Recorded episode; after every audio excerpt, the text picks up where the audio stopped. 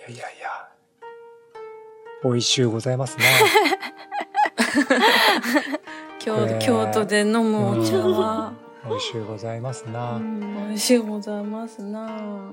いや、あの、あの、僕、あれなんですよね。あの、プンプンするなってことが結構あるんですけど、うん結構ないけど。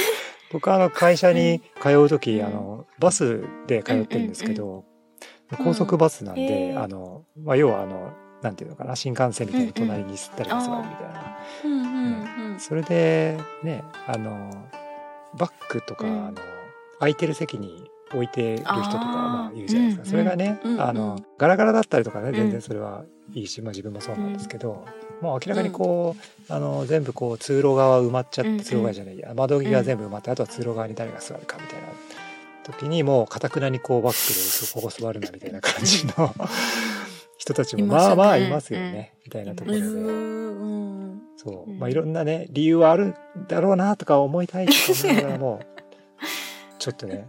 で、あとなんていうか、明らかにもうここに、もう他座るとこない。うん。あとはもうこの補助席を出すか、あなたがこれ置いてるこのバッグをどかしてもらってうんかみたいなところうんで、こう立ち尽くしつつ、困った風を装いながらちょっとプレッシャーかけるみたいな。うんうんうん まあそんなにね、あの露骨にはやらないですけども、なんなんやねんって思いながら。うんちょっとそこいいですかはいはいって言わないんですか？あーとね、それもね、言いたいけど、言言ったことあるかな。うんね、あちょっと、うんあここいいですか、うんっていう。う。うんん。それなんか、あれですよ、あの、ちょっとね、こう、もじもじしだすと言えなくなるから、うんあの、何も考えないように反射で言うんですよ。。自分がドキドキしだす前に勝手に喋るよあーうにスイッチを切り替えるんーですよ。えー、確かにそしたら確かに。言えますよ。そうですね。そういう。パーンって言っちゃ考ええば、出したらもう言えないですよね。そうそうそうそう。ちょっともじもじしだすと、うんなんかもう言うタイミング失ってしまっうんうんそうそうて、タイミング失った状態で言うと、本当にすごい、なんか、なんかね。言い方もあ変なプレッシャーかけた上に変な言い方になっちゃうから、んとも思ってないけど、うんここどかしてくれるかしら、みたいに言って言ったら、うん。意外と、あ、はーいとか言って、ね。いやあとねちょっと僕の話はあれなんですけど、でその座ってバスにうん座って隣に誰か座ってて、知らない人がねそれであのなんていうんですかねこの間のこの線は引かれてないからここのちょうどせ間がこう境界線があったとしたら、そこよりもこう明らかに僕の陣地にこう足がはみ出てるとか露骨にねまあなんか、うん、露骨に出てる時もありますけど、うんうんそれはさすがになんていうかもう多分まあそれはそういう人なんだなって、あの思ったりとかはしてあんまりそこで戦わないですけど若干微妙にこれ、あなたの左にいる人の右足が僕のところにちょっとこうガニ股じゃないけどそうなってちょっと出てるから僕が若干こう右に寄らないといけない状態になってますよねみたいな。そういう時にたまに出てますよぐらいな感じでちょっと僕も逆 少し当たる感じにして微妙にプレッシャーを与えプレッシャーを与えてないんですけどね。なんかうんそういうふうにちょっと小さい戦争をしてしまったり、小さい戦まあ、戦争。争じゃないですけど、うん、うん。気づかれないような プレッシャーをたりとかしちゃうんですけど、乗り物っていろいろありますようね。なんかそんなね、うん。あもうプンプンしちゃってまあちょっとまあやもするとちょっとあ自分大人げないなって思うことでもいいんですけど、うん。なんかそういうこととかうんあります、ねえ私結構小さいから大きい人が隣に座ってきがちなんですよ。特になんか JR とかでこううん二人掛けとかで、あうん。の間に何もないから端っこにチンって座ってると、あここ広いわと思って大きい人が来てめっちゃはみ出してくるとか、あああ、うん。わかる。でロングシートでもそうなんですよね。なんかあるある。あー。隙間があると思ってなんかこっちまで来るやん。みたいなめっちゃあるんですよ。うん、それ、私も東京に住んでた時に、うん、その山手線かなんかロングシートで、うんうん、えっとこうなんかでもちょっとこうお尻の形にちょっとへこんでるみたいな、ここは5人掛けでよっていうのをアピールしてる椅子とかあるじゃないですか。ね。56、人か知らんけど、まあで5人掛けかなんかだった時に、うん、えっと5人座ってたんですよ、私も含め。だけど私も含めその5人が全員ちょっと細身だったんですよね。でそしたらその隙間がとても空いているように見えて、見えるらしくって、なんか乗ってきたおばさんが、うん。無理やり私の、と、その隣の女の人の隙間に、うん。お尻をねじ込んできたんですよ。一人分、あいけるやろと思ったみたいで。うんうん。だけど、おじさん、おばさんが、お尻をねじ込んできても、やっぱりあの、それで私たちがちょっと移動とかしても、うん。あの、やっぱ、ひもう一人は入らないんですよ、さすがに。うん。で、おばさんの、あの、判決が私の太ももに乗っかったまま。で で、私もなんか、何この人と思ってめっちゃ腹が立って、うん。私もちょっとずれれば、おばさんの、もう多少もう少しは、ね、ピツピツでも入ったかもしれないけど、私、意地でも動かなくて、うん。おばさんの私の太ももに乗ったまま、この人気づけばいいのにと思って、すごい意地悪をしました。はいはいは小さな戦争をしました。い。そこでね、情報したくないですよね。したくないですよね。ね私ありますよね、うんそういうの。ねえねえねえわかる。ね。そうそうなん。かこ、細身の悩みみたいな。うん なんで、攻めてこられる。なんでこう、ルールをちゃんと守ってる人が虐げられるのかみたいなね。あーなんか。うん。ね、そさっきのあの隣の席に荷物置いてる人でもその人だけいい思いするみたいなのがちょっとイライラしますよね。本当にあの、あ、すいません、ここあの、ここの席のチケットも買ってるんですかって言い,、うん。言いたくなっちゃったりします。あ、すいません。うん。なんか電車やとあとはなんか子供が生まれてからのベビーカー移動、私車がなくって。で基本ベビーカー移動が多いんですけど、かまあ自転車なんですけど、うん。ベビーカーで移動する時に、うん。なんかこれまで気がつかなかったけどエレベーターってめっちゃ果てにあったりするんですよね。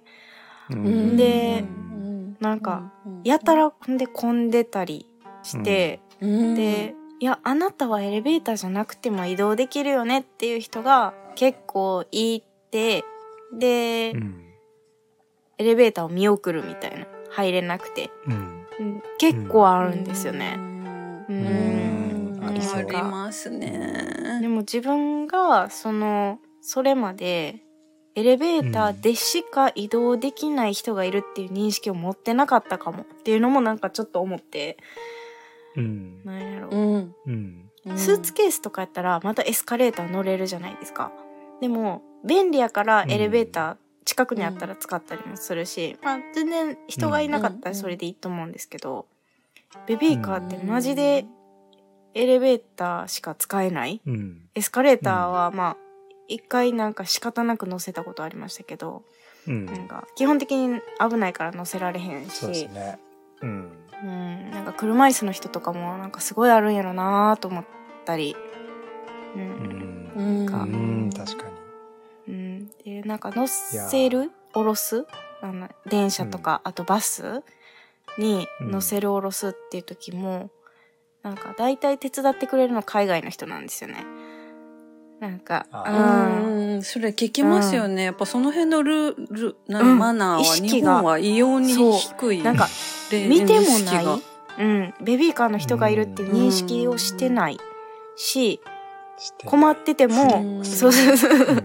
全然手を貸そうっていう気配がなんでないなんだろう、本当に。から、うん。なんでなんですかね。不思議。原因がわからない。でごくまれになんか手伝ってくれる人がいてなんかそれでなんかこうすごい嬉しくなるんですけど。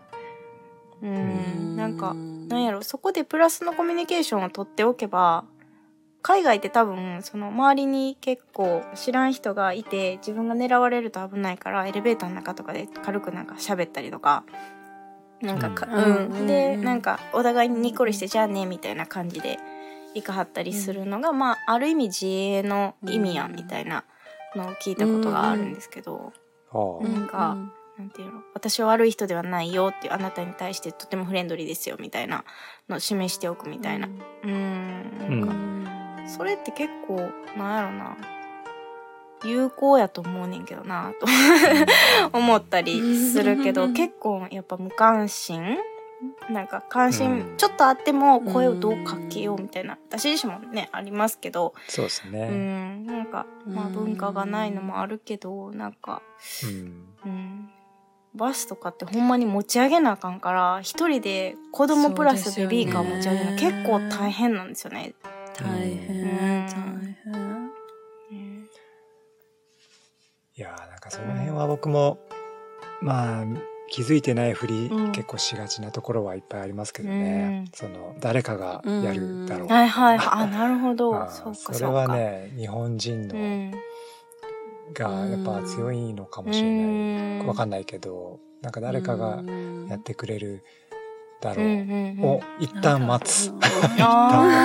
でそのさっきの相馬さんのはそのね間髪入れずにやった方がいいって話もあったけど、だから一回そういうモードに入ったらあもうなんかね切り出せなくーなっちゃうし、こっちもなんかね、うん気づかないふりをした方も気まずい感じにもなったりしちゃうからうん動きたいと思ってもなんか、あーっていう時もあるし、エレベーターも僕そんなに、あのーホームで駅のホームでエレベーターは使わないけど、まあ、たまになんかたまたまこう、うん。目の前にエレベーターがあったから、うんうんあなんかちょうど来たみたいな感じで乗ったりとかして、で結構みんなこう乗るじゃないですか、だからあちょうど来たっつって、うんうんそしたらうんなんか乗ってあの遠くを見たらあのねベビーカーなりなんなりそういう方々が乗りたがってる様子がこう、うん。見え見えたうんみたいなあの経験もあるかなってうん。あって、うん、そう考えるとやっぱ本当にエレベーターって、あ駅のエレベーターはやっぱうん。りそういう必要な人だけに絞った方がいいような気はしますね。うん。なかなかね、うん。そういう状態になった後で「あごめんなさい。私大丈夫なんで降ります」とかっうん。てなかなか言えないですようね。ん。ああごめんね。うん。もう一回待ってね。って思っちゃった。ああ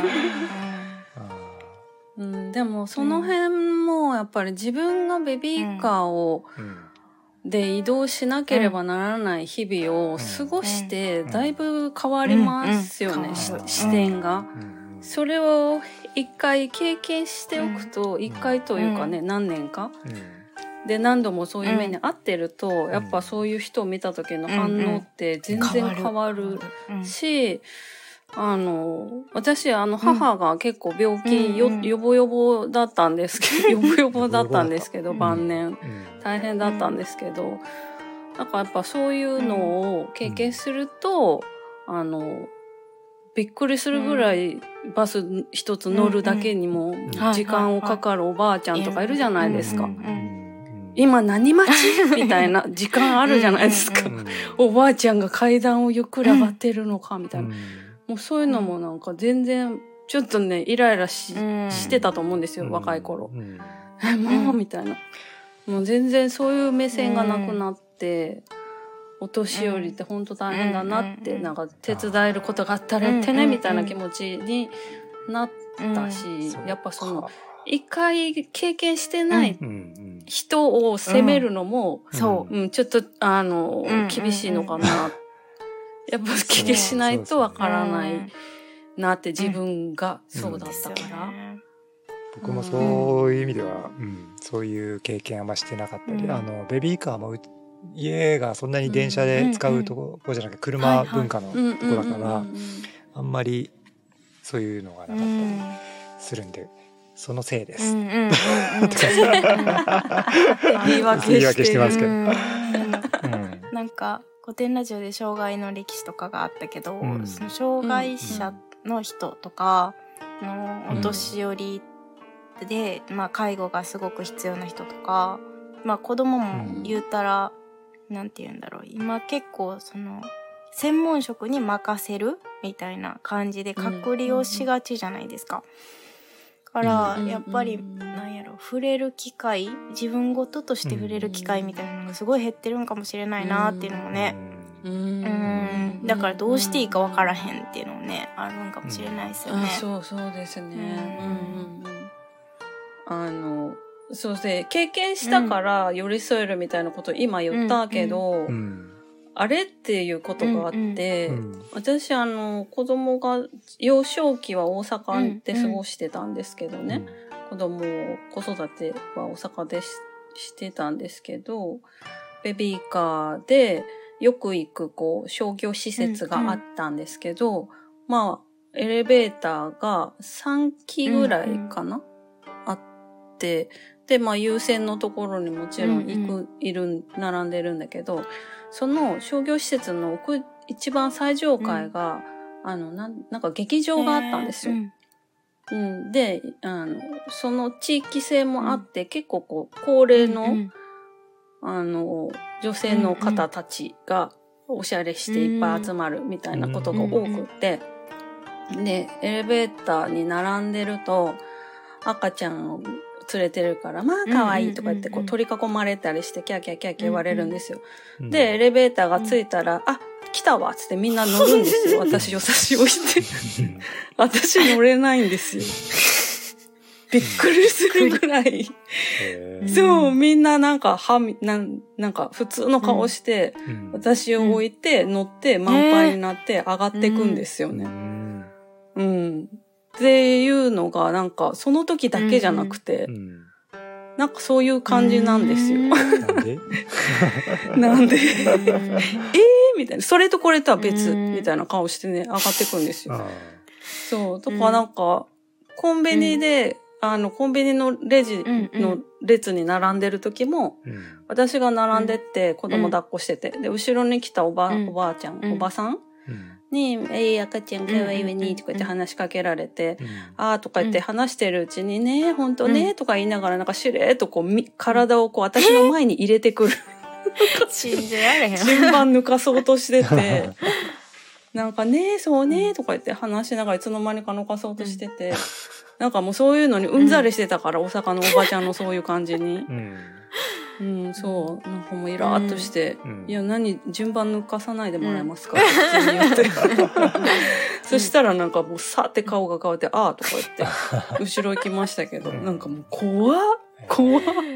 何これ？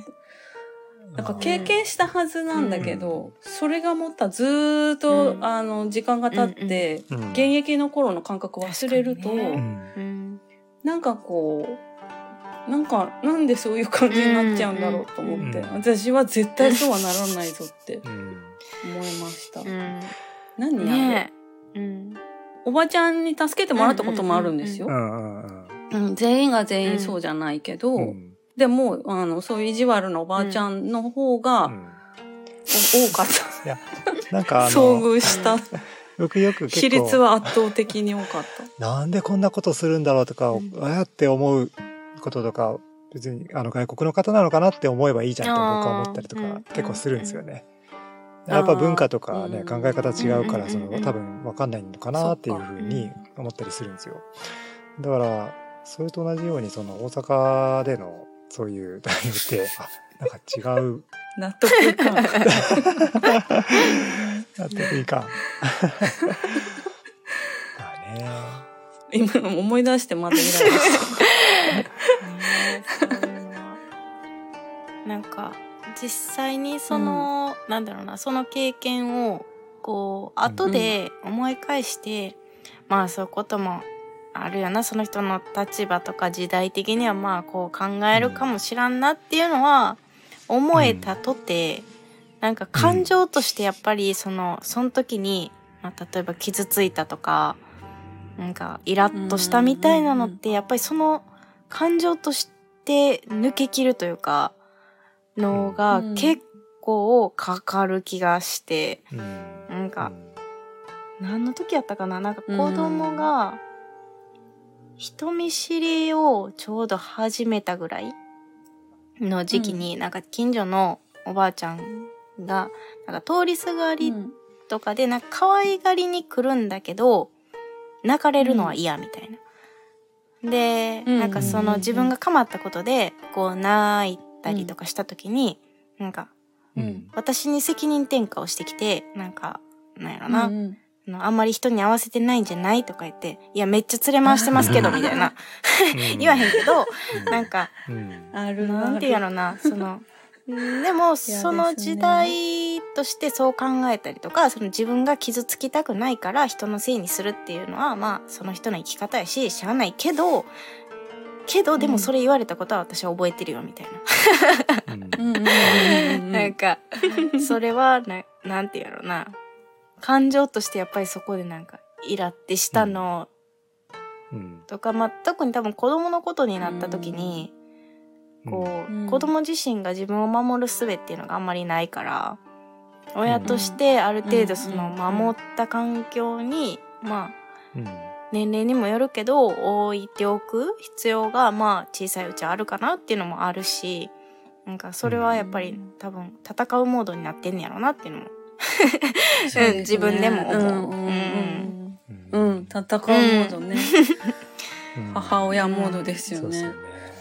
それに戦うモードになってる母親に対して、あれ、多分外国の人と思えば楽になるんじゃないって、ね、隣で旦那が言ったらもう、グーパンチですよね。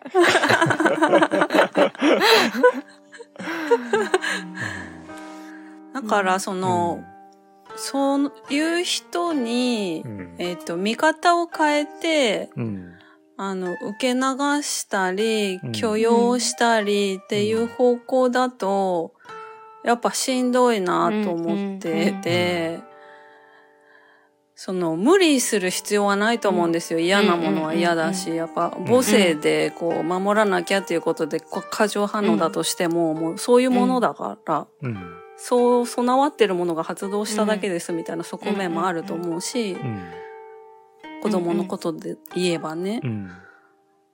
だから、その許容する方向に辛いのに努力するんじゃなくて、うん。その教材として処理するっていう方向ですね。うんこうはならないようにしようとか。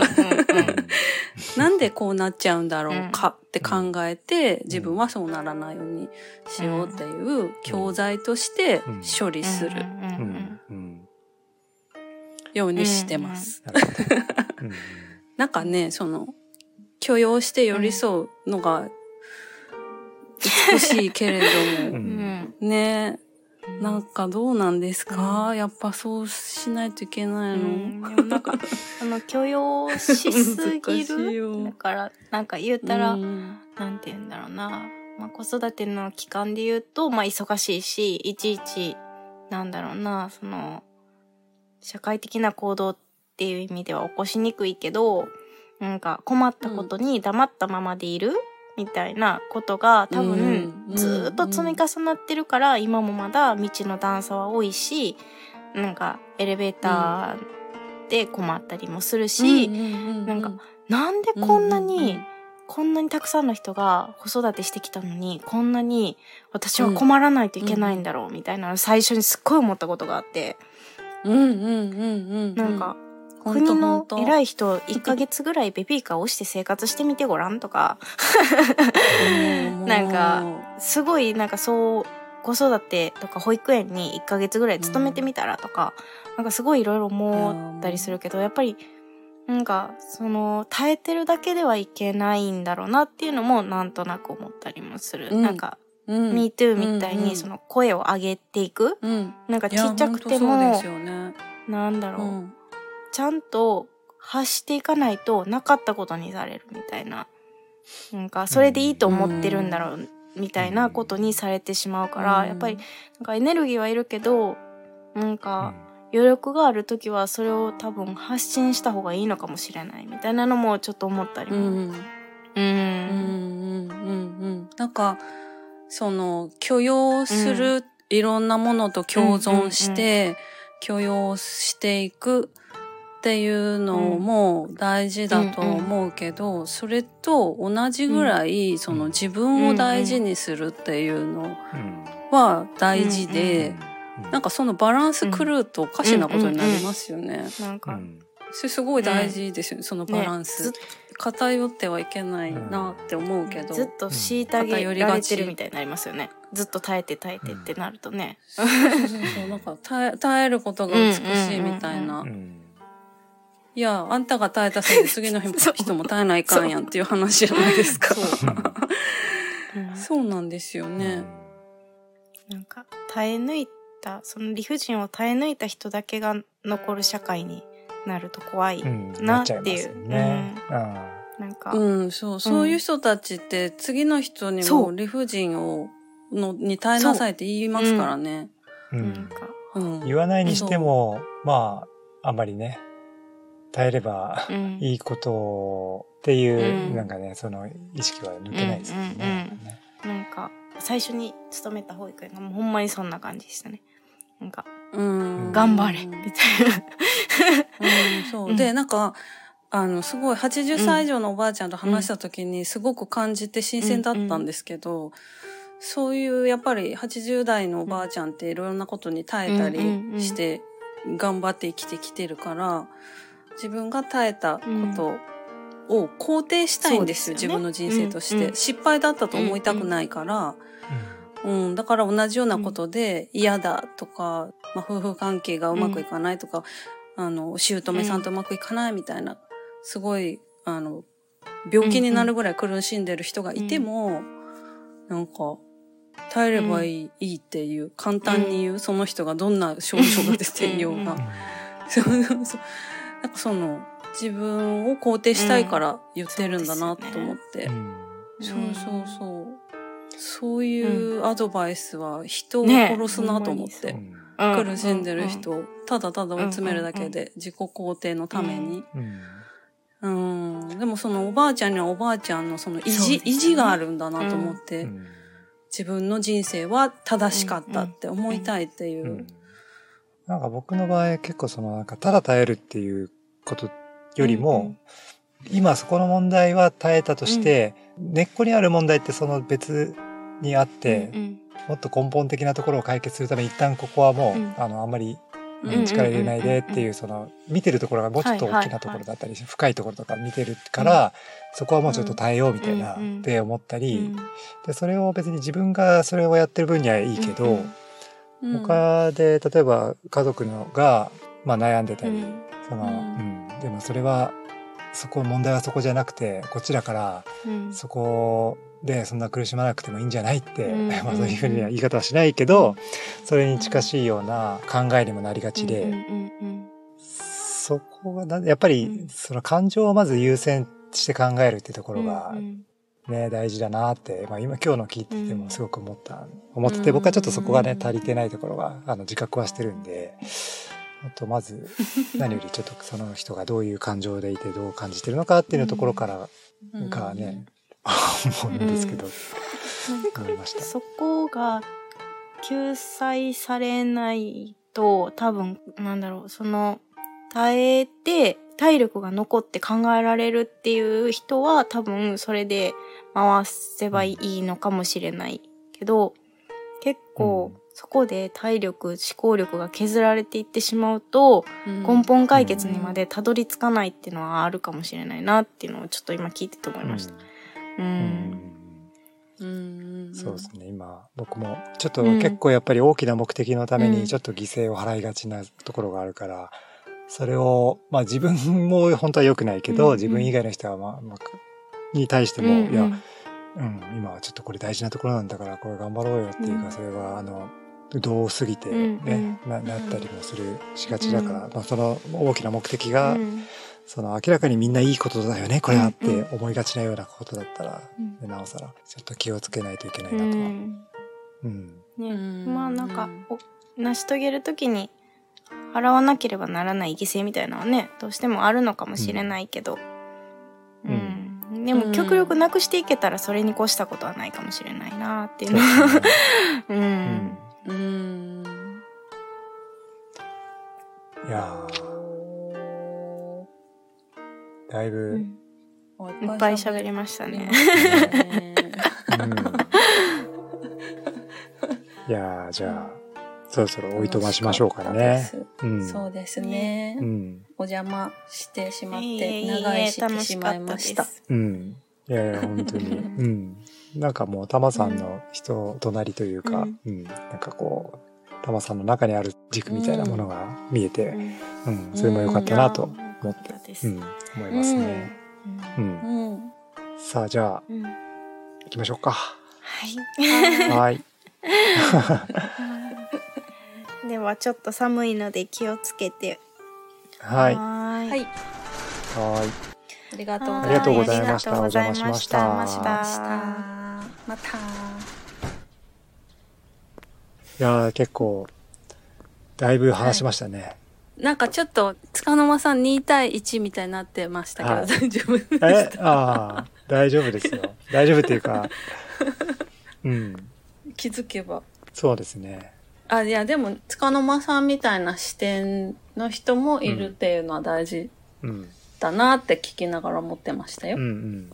その、塚沼さんを責めながら喋ってるつもりはなかったので。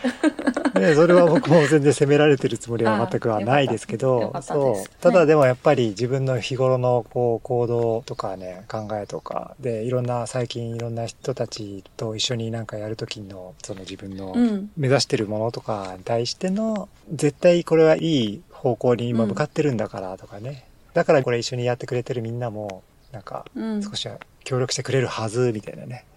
そういうところうが、んあまりにもちょっとそれを過信しすぎちゃったりとかすると、危険だなっていうのもちょっと思ったりし、ちょっとその辺の、ちゃんとやっぱり関わってくれる人とかうん。の、まず感情とか、そこをやっぱり意識したりケアしたり、そこがちゃんとなってないと、本当に大きなところとかも迎えないですもんね。うん。そうですね。だから、塚沼さんが思い描いている先うん。の認識がみんなで共通認識でうん。確認し合うっていうのが大事ですよね。塚沼さんの中だけにあって、うん。なんかわかんないけど、うん。ついていく人たちみたいな構図になってるとやばくて、そうなんですよね。多分家族とか仕事とか、うん。みんなそのやっぱね、認識を確認し合うっていうの大事なんだなと思いました。うん。結構ね、あの、それ、ちゃんと目指してるところで話してるつもりなんだけど、うん。あれ、全然理解してもらってなかったなって思うことが結構多々あるから、そうなんだ。やっぱ難しいですね。難しいなってうんいうところもね、ありますが。なるほどうんだから、だからこそ、ちょっともっと意識しないと危険だなとかね、うん思ったんおで。うんよかった。良い回。となりましたねうんじゃあいろいろと本当に自分の中での、学びが深かはいった。成長できた気が、はい成長していける可能性を 得られた気がします。はい。はい。はい。はい。私もお家に帰って、はい。ちょっと考え、そうですね。考えながら寝ます、今日は。はい。はーい。はい。じゃあ、お疲れ様です。お疲れ様です。さよなら。はい。